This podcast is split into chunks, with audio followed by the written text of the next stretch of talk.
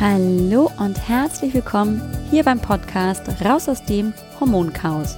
Mein Name ist Alex Broll, ich bin Heilpraktikerin und Hormonexpertin. Es ist so schön, dass du heute hier bist, dass du eingeschaltet hast und wir wieder ein wenig Zeit miteinander verbringen können.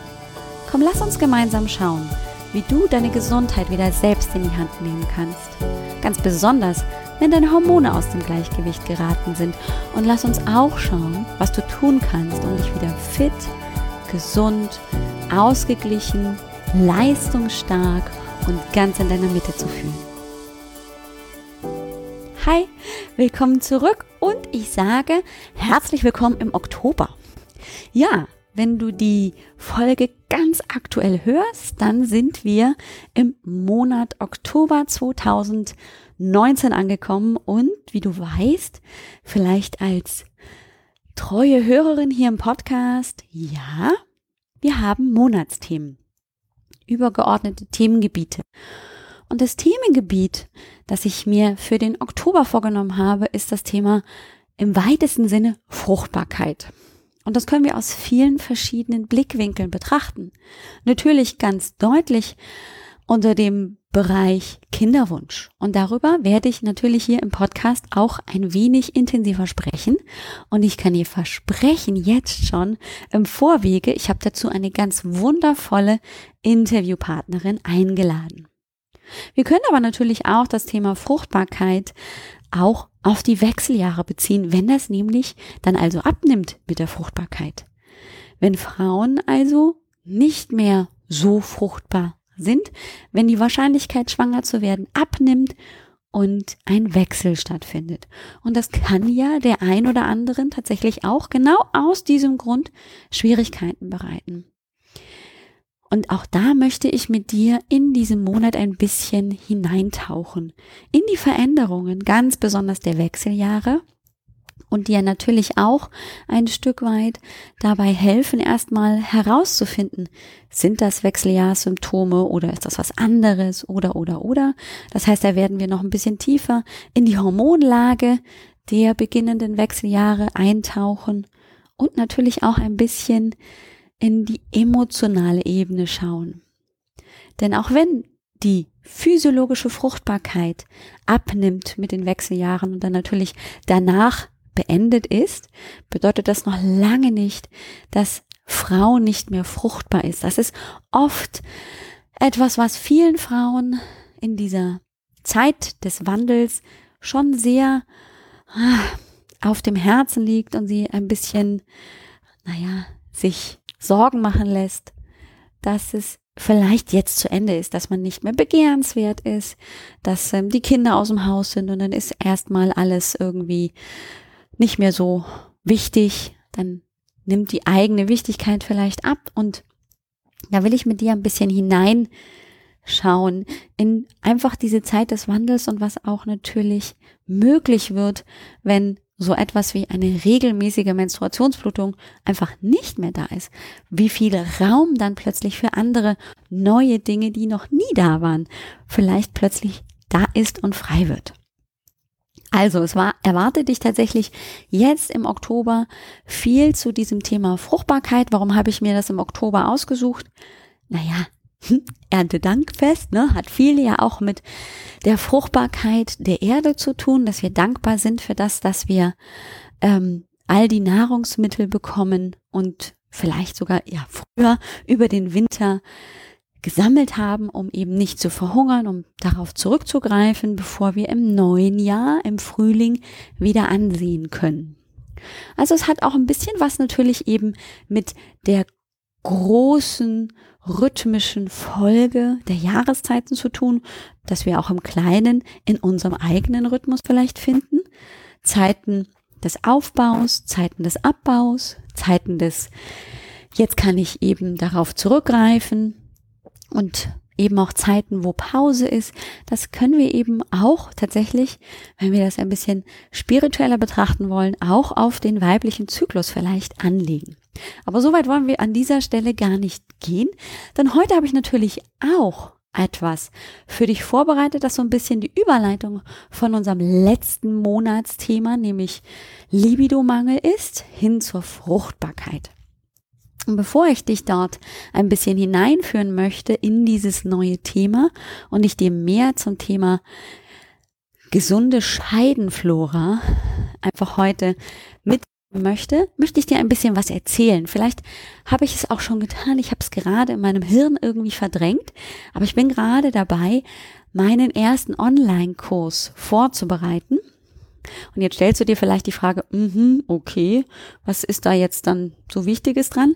Naja, bisher biete ich meine Unterstützung in der Hormonsprechstunde beziehungsweise im Hormoncoaching an, also in einem eins zu eins Arbeiten mit einzelnen Klientinnen. Und dieser Online-Kurs bietet jetzt natürlich die Möglichkeit, einfach auch unabhängig von mir trotzdem dem Hormonchaos entgegenzutreten. Und ich war lange mit mir am Kämpfen, wie soll das aussehen? Will ich hier so einen großen Hormonkurs machen, wo ich alle Hormone mit reinnehme? Und da war recht schnell klar, das wird zu viel. Da kriegen wir hier im Podcast auch schon rote Ohren mit diesen ganzen Zusammenhängen. Also habe ich mich erstmal auf ein Thema konzentriert und in diesem Fall geht es um die Östrogendominanz. Warum jetzt zuerst um die Östrogendominanz? Das ist häufig ein mit großes Problem bei meinen Klientinnen, dass sie häufig eben ein Ungleichgewicht zwischen Estradiol, also dem Hauptöstrogen und Progesteron haben. Und da finde ich es tatsächlich dann sehr angebracht, eben auch genau hier dann möglichst zielgenau zu unterstützen. Und genau das soll eben der Kurs dann auch tun. Im Moment bin ich noch am Gestalten von PDF-Worksheets, die man eben zusätzlich nutzen kann, wo man Notizen machen kann, wo man auch nochmal nachlesen kann, was ich in einzelnen Videos oder einfach auch nur Audiodateien eben zusätzlich an Informationen anbiete. Der Kurs ist bisher so in meiner Konzeption angelegt auf auf jeden Fall ganz intensiver Wissensvermittlung, also Zusammenhänge klar zu machen, Quervernetzungen aufzuzeigen und natürlich Ursachenforschung ganz konkret zu betreiben, damit ich auch einfach genau weiß, wo ich dann ansetzen kann, wenn ich eine Östrogendominanz habe. Denn wir wissen auch, dass nur das Schmieren von irgendwelchen bioidentischen Hormonen oder das Einnehmen der Pille nicht unbedingt zielführend ist. Der zweite Teil des Kurses geht dann tatsächlich um die Selbsthilfe. Was kann ich tun? Gibt es Möglichkeiten, zusätzlich zur Schulmedizin mich naturheilkundlich zu unterstützen? Wie kann ich vielleicht meine Ernährung anpassen, damit ich das ausgleiche, das Missverhältnis? Kann ich noch zusätzliche Dinge tun, wie zum Beispiel meditieren, Sport treiben oder kann ich einfach auch irgendwo mir noch Unterstützung suchen, ohne dass ich direkt gleich in das Eins zu eins zum Beispiel mit mir gehen muss. All das wird der Kurs abdecken und ich bin schon sehr gespannt. Ich habe mir noch kein Enddatum für die Veröffentlichung gesetzt, weil das sich dann immer häufig so ein bisschen in die Länge zieht und ich dann häufig sehr gestresst werde, wenn ich mir bestimmte Daten gesetzt habe. Deshalb erstmal nur hier so eine kleine Information für dich, falls du neugierig bist, was man eben noch machen kann. Dass du schon mal weißt, da kommt vielleicht was. Und vielleicht ist es dann ja für dich einfach auch etwas, was dir helfen wird. So, das war jetzt also ein kleiner Werbeblock so vorneweg. Und jetzt wollen wir aber direkt einsteigen mit dem großen Thema gesunde Scheiden Flora.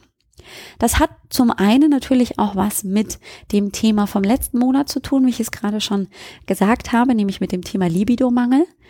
Denn eine gesunde Scheidenflora, die gut durchfeuchtet ist, die eben von der Bakterienmenge und Kultur ausgeglichen ist, ist natürlich auch dann dementsprechend gut vorbereitet für einen erfüllenden Sexualverkehr. Und es ist aber auch die Überleitung zum Thema Fruchtbarkeit, denn es ist tatsächlich so, dass eine gestörte Scheidenflora sich sehr negativ bei Kinderwunsch auswirken kann. Dass also aufgrund von einer gestörten Scheidenflora auch Schwangerschaften verhindert werden können. Weil, und jetzt gehen wir gleich rein ins Thema, wenn zum Beispiel der pH-Wert meiner Scheide sehr, sehr hoch ist, das tatsächlich dazu führen kann, dass die Spermien des Mannes schon bevor sie überhaupt irgendwie den Weg angetreten haben, rein durch den Muttermund und die Gebärmutterrichtung Eileiter kaputt gehen.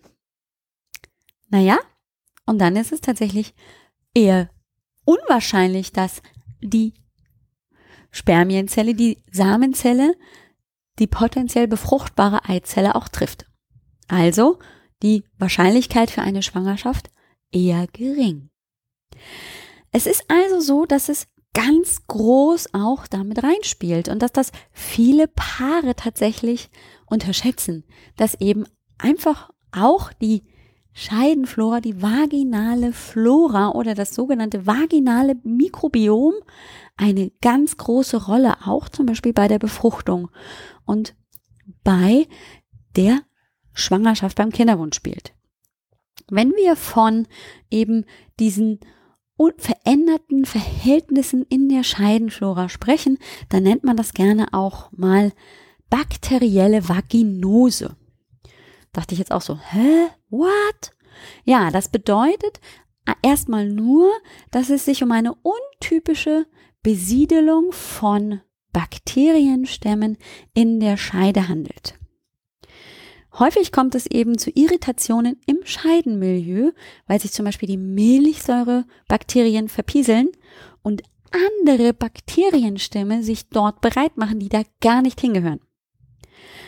Und die Folge daraus kann dann tatsächlich zum Beispiel eine Vaginitis sein. Also eine Itis ist immer eine akute Entzündung.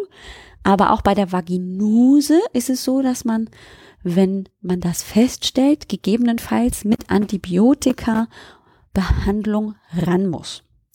Aber wir wollen jetzt erstmal nicht das Pferd von hinten aufzäumen, sondern erstmal so ein bisschen abklären, was ist denn überhaupt eine Vaginose? Hab ich das? Wie kriege ich das überhaupt mit, dass ich eine Vaginose habe? Naja, also zum einen kann das zum Beispiel festgestellt werden, dass alleine schon das Scheidenmilieu nicht ganz optimal ist bei einer ganz normalen gynäkologischen Untersuchung. Da macht die Gynäkologin, der Gynäkologe oft auch einen Abstrich und misst die Menge der Döderleinbakterien. Das sind die Milchsäurebakterien, die die Scheidenflora ansäuern. Und wenn die Menge der Milchsäurebakterien niedrig ist, dann steigt der pH-Wert. Denn die Milchsäurebakterien sind für die Ansäuerung des Scheidenmilieus zuständig. Das kann sich aber auch eben ganz unsymptomatisch einfach äußern, dass ich gar keine Symptome habe, dass es vielleicht auch nicht auffällt, weil ähm, vielleicht die gynäkologische Untersuchung noch ewig hin ist oder gerade erst war und sich das dann irgendwie verändert oder oder oder. Das ist also in 50 Prozent der Fälle ist es total unsymptomatisch. Und damit aber auch so ein bisschen tricky, weil die Folgen sind bei beiden Fällen, ob mit Symptomen oder ohne Symptome, schon die gleiche. Habe ich Symptome, dann äußert sich das häufig zum Beispiel in eine Art von bestimmtem Ausfluss. Der ist dann vielleicht eher wässrig. Er wird oft von Frauen auch als so grau-weißlich beschrieben. Häufig ist vor allem der Geruch sehr unangenehm. In der Literatur wird er als Amingeruch beschrieben. Das ist eher so ein fischiger Geruch. Ja? Und in der Regel kommt auch oft mal Juckreiz mit dazu. Juckreiz in der Scheide oder auch außerhalb an den Schamlippen. Und man kann oft auch Hautreizungen im äußeren Scheidenbereich feststellen. Also einfach, dass ich auch eben durch das Kratzen leichte Schädigungen habe oder dass die Haut gerötet ist ähm, oder oder oder. Manchmal kommt auch tatsächlich das Brennen beim Wasserlassen mit dazu. Und Viele Frauen geben an, dass es nach dem Geschlechtsverkehr schlimmer wird oder dass sich die Symptome auch noch verschlimmern während der Periode. Und ganz typisch dafür ist in der Regel der erhöhte pH-Wert. Alles unter 4,5 als pH-Wert ist praktisch tiptop und steigt der pH-Wert über 4,5, dann wird's auf jeden Fall kritisch. Dann ist nämlich die Scheidenflora schon nicht mehr so angesäuert und dann können diese ganzen Symptome auch mit entstehen, weil sich vielleicht einfach dann andere Bakterienstämme, die da nicht hingehören, dann schön einnisten, es sich bequem machen und dann eben zu diesen Symptomen führen. Warum passiert das überhaupt? Naja, das hat viele verschiedene Gründe, wie in der Regel jede Erkrankung unterschiedliche Ursachen haben kann, wenn ich zum Beispiel besonders gestresst bin. Dann reguliert sich häufig mein Immunsystem runter und das äußert sich dann natürlich zum Beispiel auch daran, dass ich vielleicht mir nicht gleich hier jede Erkältung einfange, sondern dass zum Beispiel auch die Scheidenflora sich verändert, weil das Immunsystem dort ja auch funktioniert in der Regel, aber wenn das nicht mehr so aktiv ist, dann reguliert sich also das gesamte Immunsystem runter, auch im Scheidenbereich, und dann haben es diese Bakterienstämme leichter einzudringen. Auch eine besonders übermäßige Vaginalhygiene, viel Intimrasur, viel mit sehr scharfen Waschmitteln, mit Shampoo, Duschbad, sich eben zu reinigen, kann auch dazu führen, dass sich alleine schon der pH-Wert nach oben reguliert. Na, dann erinnern wir uns, die Döderlein-Bakterien, die Milchsäurebakterien nehmen ab und schwuppdiwupp habe ich also ein schönes Milieu für Bakterien, die da gar nicht hingehören. Witzigerweise habe ich in der Recherche für diese Episode auch gefunden, ja, Rauchen ist auch ein großer Faktor, wenn es darum geht, ähm, dass Frauen eher sich mal eine sogenannte bakterielle Vaginose einfangen. Und wen wundert's? Und deswegen ist es natürlich auch hier ein großes Thema im Podcast hormonelle Veränderungen.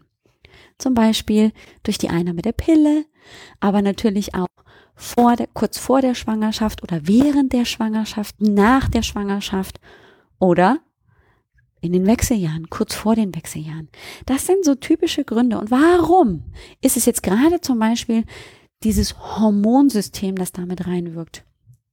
Da können wir wieder uns das Estriol als kleinen Übeltäter mit dazu holen. Denn das Estriol, das wissen wir, das ist ein Schleimhauthormon. Das bedeutet, es hält die Schleimhaut feucht. Und das ist im Prinzip sowas wie eine Barriere. Und wenn eben das Schleimhauthormon fehlt und damit nicht genügend Feuchtigkeit auch im Bereich der Scheide vorhanden ist, dann habe ich diese Barriere nicht mehr und dann auch da machen sich fremde Bakterien einfach hübsch und die sollen da eigentlich gar nicht hingehören. Die Folge von diesen bakteriellen Vaginosen, die häufig auch ja subklinisch, also so ohne Symptome kommen, kann aber doch sehr deutlich sein. Also das kann dann tatsächlich dazu führen, dass sich vielleicht tatsächlich rund um die Schamlippen eine Entzündung dann breit macht, die auch wirklich dann deutlich ist, also wo ich dann auch dann Symptome bekomme, die zuerst mal nur die Entzündung der Schamlippen vielleicht zeigt und dann aber darauf zeigt, dass einfach das Scheidenmilieu nicht passt. Das kann aber natürlich auch aufsteigen, innen. Also das bedeutet, dass der Gebärmutterhals sich entzündet oder die Gebärmutter oder sogar der Eileiter, ja, weil ich meine, wir haben ein Öffnen und Schließen des Muttermundes während unseres Zyklus. Damit einfach auch die Gebärmutterschleimhaut abbluten kann, muss sich der Muttermund zur Periode leicht öffnen und auch zum Eisprung muss der Muttermund offen sein, damit die Spermien eintreten können für eine Befruchtung.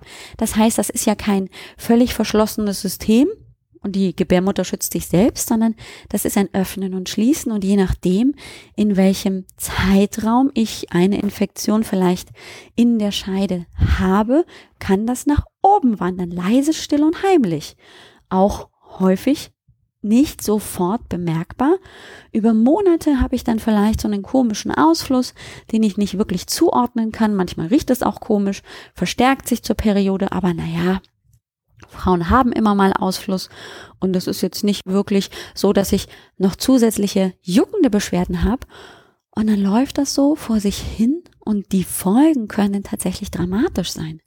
Und was übrigens ganz besonders wichtig ist zu wissen, gerade wenn ich einen Kinderwunsch habe und es vielleicht doch noch geklappt hat mit dem Schwangerwerden obwohl sich so eine leichte, vielleicht aber auch starke Vaginose tatsächlich schon ausgebildet hat, es kann die Schwangerschaft negativ beeinflussen. Ich habe tatsächlich in der Recherche ähm, einen Auswurf von einer Studie gefunden und ähm, da steht drin, dass Deutschland mit die größte Frühgeburtenrate hat in Europa. Ich weiß jetzt nicht, welches Land da vielleicht noch mit dazu rutscht, aber das ist ja schon mal komisch, oder? Wir sind in einem hochtechnisierten Land und haben immer noch so eine hohe Frühgeburtenrate. Und man hat ganz lange nicht so wirklich gewusst, woran es liegt. Man weiß inzwischen, dass eben diese chronische Infektion, dieses veränderte Scheidenmilieu bei Schwangeren dazu führen kann, dass das vorzeitig Wehen auslöst oder sogar einen vorzeitigen Blasensprung. Und dann haben wir eben eine Frühgeburt. Und noch eine Sache, die ganz, ganz wichtig ist, ne? wenn ein Kind vaginal geboren wird, dann ist es so, man weiß inzwischen seit mehreren Jahrzehnten, dass eben das Mikrobiom, also das Darmmilieu des Kindes, unter der Geburt praktisch schon ähm, festgelegt wird, weil es natürlich den Schleim, den vaginalen Schleim auch irgendwie über den Mund und die Nase aufnimmt. Es muss einfach durch diesen Kanal durch. Und wenn das Scheidenmilieu nicht ganz ausgereift ist, wenn es nicht optimal ist, dann kann sich auch kein optimales Mikrobiom an, ansiedeln im Darm des Kindes, weil bis dahin ist er nämlich steril und erst mit der Geburt und der Kontakt mit der Muttermilch und der Außenwelt bildet sich praktisch ein Mikrobiom, ein gut gesundes Darmmilieu im idealen Fall. Und wenn das nicht der Fall ist, dann sind eben auch gerade die Schreikinder vielleicht mit da ranzuzählen, weil die eben sehr starke Blähungen haben, weil sich Bakterienstämme nicht so angesiedelt haben, wie sie es vielleicht hätten sein sollen und dadurch dann eben auch ähm, Blähungen entstehen, massive Bauchkrämpfe. Und wenn ich schon im Prinzip als Neugeborenes ein nicht optimal ausgebildetes Mikrobiom habe, kann sich das natürlich über die nächsten Jahre und Jahrzehnte weiterentwickeln. Also wir müssen da vielleicht auch einfach mal nur mit mehr in Kontakt kommen und uns vielleicht einfach nur die Frage stellen, ist das wirklich normal? Ist denn der Ausfluss wirklich normal? Und vielleicht auch hin und wieder tatsächlich eher eine Prophylaxe betreiben, damit überhaupt die Scheidenflora dementsprechend gut unterstützt wird.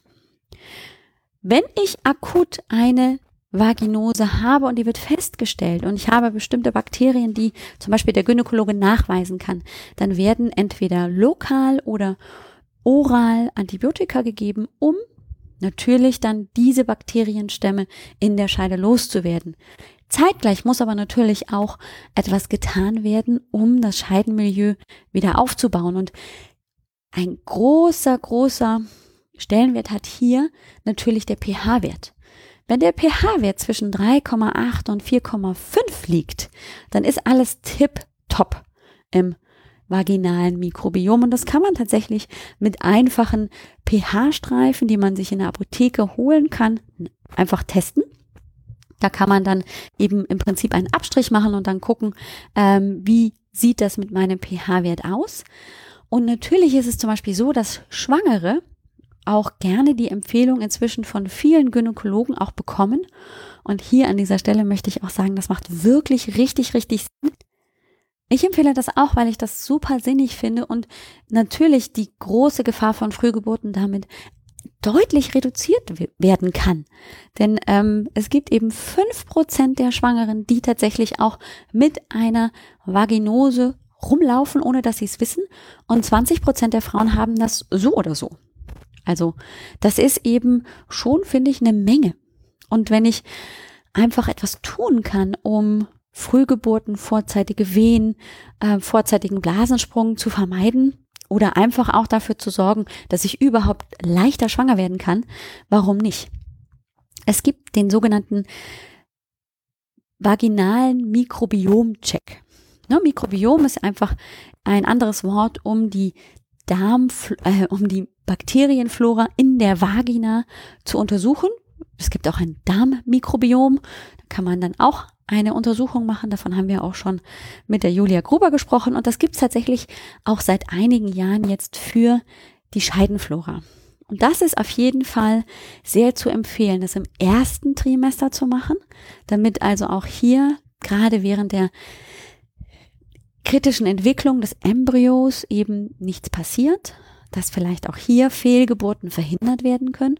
Und im zweiten Trimester auch nochmal, weil es einfach, wenn ich dann einfach das Mikrobiom gut aufbaue, natürlich auch ich gut vorarbeiten kann, damit auch das dritte Trimester einfach komplikationslos läuft. Das kann man machen, da ähm, kann man zum einen den Gynäkologen einfach fragen, kennen Sie das? Bieten Sie das an? Ähm, man nennt das, glaube ich, Vagi-Check bei einem bestimmten Labor, aber gerade wenn man eben ja regelmäßig zur Vorsorge zum Gynäkologen geht, kann man einfach mal fragen.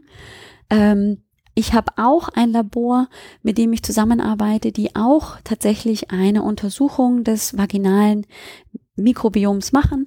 Ähm, ich empfehle das dann häufig auch meinen Klientinnen, die eben noch während der Schwangerschaft zu mir kommen, die Unterstützung haben wollen.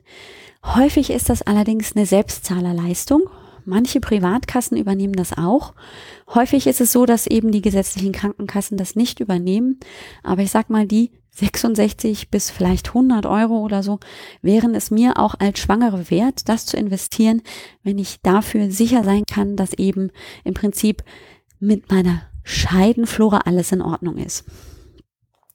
Das, das erste, was ich allerdings machen kann, auch zu Hause und regelmäßig, ist den pH-Wert zu messen. Und da kann ich ganz einfach in die Apotheke gehen und mir eben diese kleinen pH-Wertstreifen holen und dann kann ich eben das regelmäßig messen.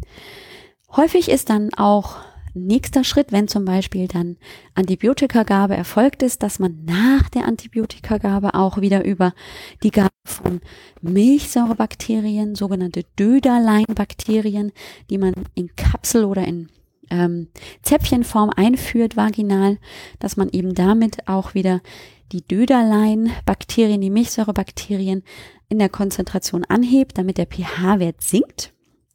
Man kann aber natürlich auch zusätzlich ähm, über die Ernährung viel tun. Natürlich viele Vitamine, Nährstoffe, Mineralstoffe, Spurenelemente sind ganz wichtig, weil wir wissen, der Stress frisst Nährstoffe. Das heißt, das hilft schon mal, wenn ich eben hier auf meine gesunde, ausgeglichene und ausgewogene Ernährung achte. Und ich kann natürlich auch mit präbiotischen Lebensmitteln arbeiten. Fermentiertes, also alles, was so ein bisschen säuerlicher ist, Sauerkraut, Kimchi, dann wird oft nochmal von Knoblauch, Lauch, Zwiebeln gesprochen. Die wirken auch in der Regel präbiotisch. Das ist was anderes als probiotisch. Darüber habe ich im Podcast ja auch schon gesprochen. Dann sind natürlich immer gesunde Fette sehr, sehr wichtig. Warum? Naja, unsere Steroidhormone werden alle vom Cholesterin praktisch als Grundform gebaut und Cholesterin ist nun mal ein Fett, das ich mit den gesunden Fetten aufnehme. Das heißt, ich bilde damit praktisch eine gute Basis, damit mein Hormonsystem eben auch Hormone überhaupt bilden kann. Natürlich klassisch sollte ich auch auf Zucker verzichten. Zucker ist einfach kein gesunder Nährstoff in dem Sinne, sondern einfach nur irgendwie dazu da, um schnell Energie zu bringen, aber hat sonst keine großen Funktionen und kann natürlich auch, wenn ich eben mich sehr zuckerhaltig ernähre, ja auch nochmal eine Mykose, also eine Belastung mit einem Pilz zum Beispiel, dann auch nochmal befeuern. Grundsätzlich ist auch ganz wichtig, um einfach meine Scheidenflora möglichst stabil zu halten, um sie nicht irgendwie aus dem Gleichgewicht zu bringen, dass ich vielleicht mit Bioprodukten, Tampons zum Beispiel arbeite. Die gehen ja direkt in das Scheideninnere hinein. Und wenn ich jetzt also Tampons habe, die sehr kunststoffhaltig oder sehr silikonhaltig sind, dann ähm, können die auch das Gleichgewicht eben sehr, sehr stören. Es gibt heutzutage viele Anbieter, die schon Bio-Tampons anbieten, die ich mir im Internet bestellen kann, auch in unterschiedlichen Größen. Die kommen dann praktisch wie in so einem Monatspack, in so einem Monatsabo einmal im Monat. Und dann habe ich eben immer die Menge, die ich brauche. Die sind vielleicht ein bisschen teurer als das, was ich im Supermarkt kaufen kann. Aber da weiß ich eben auch, das stört meine Scheidenflora eben nicht so. Das heißt, es gibt viele, viele Dinge, die natürlich vielleicht die Schwangere in dem Fall nicht machen muss, weil die muss keine Tampons in der Zeit der Schwangerschaft einführen. Aber vorneweg, gerade wenn ich Kinderwunsch habe, wäre das vielleicht eine gute Idee. Und es gibt natürlich auch einige Produkte, die ich zum Beispiel auch in der Apotheke holen kann und manche gibt es sogar im Drogeriemarkt. Da gibt es, es fällt mir jetzt nur spontan ein, soll aber nicht das einzige sein, dass es auf dem Markt gibt, das Multigyn. Das ist ähm, im Prinzip auch eine Reihe an, an Produkten, die eine gesunde Scheidenflora unterstützen sollen. Da sind manchmal präbiotische Inhaltsstoffe drin, die also praktisch die Schleimhaut unterstützen, die Darmflora, die Vaginalflora tatsächlich eben auch praktisch gut nähren sollen.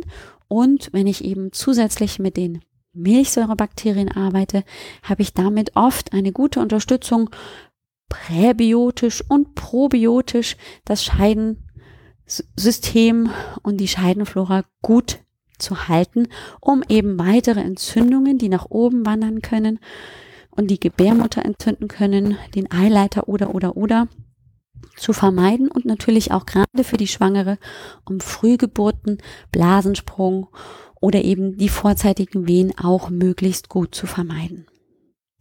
Das war jetzt eine Menge, ich weiß, und ähm, ist vielleicht trotzdem für dich ganz, ganz spannend, denn wir haben ja gesagt, es ist so, dass eben auch gerade bei hormonellen Schwankungen häufiger mal so blöde Vaginosen auftreten. Gerade Frauen in den Wechseljahren haben häufiger auch mit auch gerade den unsymptomatischen Vaginosen zu tun. Das hängt einfach auch damit zusammen, dass einfach physiologisch häufig auch sehr, sehr schnell der Estriolspiegel in den Keller geht. Und ähm, dann ist es natürlich einmal wichtig zu wissen, wie ist denn überhaupt mein Hormonstatus? Ist es tatsächlich auch mit Estriol? Weil auch wenn ich dann das Hormon Estriol nicht irgendwie wieder ein bisschen versuche ins Gleichgewicht zu bringen, dann kann ich so viele Prä- und Probiotika einnehmen, wie ich mag. Da hängt immer noch praktisch das ganze Hormon hinterher und sorgt immer noch dafür, dass die Schleimhaut nicht gut durchfeuchtet ist. Also da lohnt sich auch mal der Blick tatsächlich in den Hormonstatus. Da kann man das schadet häufig oft nicht, wenn man eben noch zusätzliche Symptome wie Hitzewallungen, Schweißausbrüche, Wassereinlagerungen oder gerade diese Stimmungsschwankungen hat, mal hinzugucken, auch aufs Estradiol und Progesteron. Und dann nimmt man das Estriol einfach mit dazu und ähm, guckt sich diese Hormone einfach mal an. Dann kann ich nämlich natürlich auch das gegebenenfalls noch über bioidentische Hormone, über Kapseln, über andere pflanzliche Mittel zusätzlich unterstützen.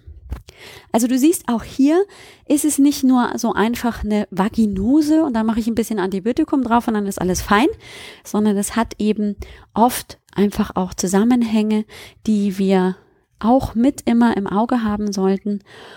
Und sonst ist es immer auch wichtig, wirklich auch mal die Scheidenflora anzugucken. Und wenn das alles in Ordnung ist, dann habe ich einfach auch hier eine gute Sicherheit, dass eben auch eine gute Schleimhautbarriere mich vor Entzündungen schützt. Ich zeitgleich natürlich aber auch optimale Bedingungen schaffe, um schwanger zu werden und ich eben auch nicht mit diesen ätzenden Symptomen, die ja schon die Lebensqualität sehr einschränken können, mich herumärgern muss.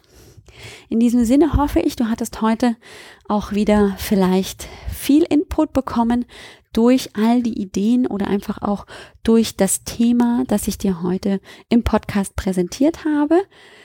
Scheu dich nicht, das auch nochmal anzuhören. Und wenn du Fragen hast, dann bist du ganz, ganz herzlich natürlich eingeladen, zu mir in die kostenlose Hormonsprechstunde zu kommen.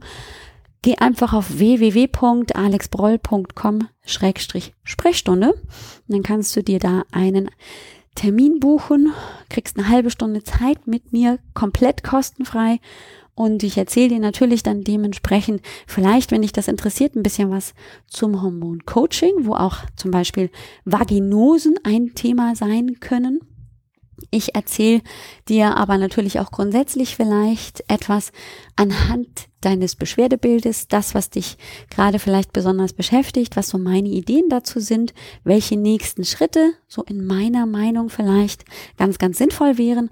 Und dann hast du auf jeden Fall ein bisschen mehr Klarheit, vielleicht auch schon einen roten Faden, was du als nächstes machen möchtest und bist einfach ein bisschen mehr im Bilde, was gerade so in deinem Körper vorgeht, wie die Zusammenhänge sind, um einfach auch vielleicht im Gespräch mit deinem Hausarzt, Gynäkologen einfach auch nochmal konkretere Fragen stellen zu können. Das ist mir ja tatsächlich ganz, ganz wichtig, dass ich dir auch gerade hier im Podcast oder auch über die Hormonsprechstunde auch die Zusammenhänge vielleicht erkläre, die dein Hausarzt, Gynäkologe vielleicht noch nicht so zusammengebracht hat, mangels Zeit, mangels keine Ahnung was, ähm, damit du einfach auch dich wieder eben selbst verantwortlich fühlst und auch selber eben gute Entscheidungen treffen kannst. In diesem Sinne wünsche ich dir eine tolle Woche. Ich freue mich auf die nächste mit dir. Und wie gesagt, ich habe eine tolle Interviewpartnerin zum Thema Kinderwunsch in der nächsten Woche bei mir hier im Podcast. Freu dich drauf und mach's gut. Ciao!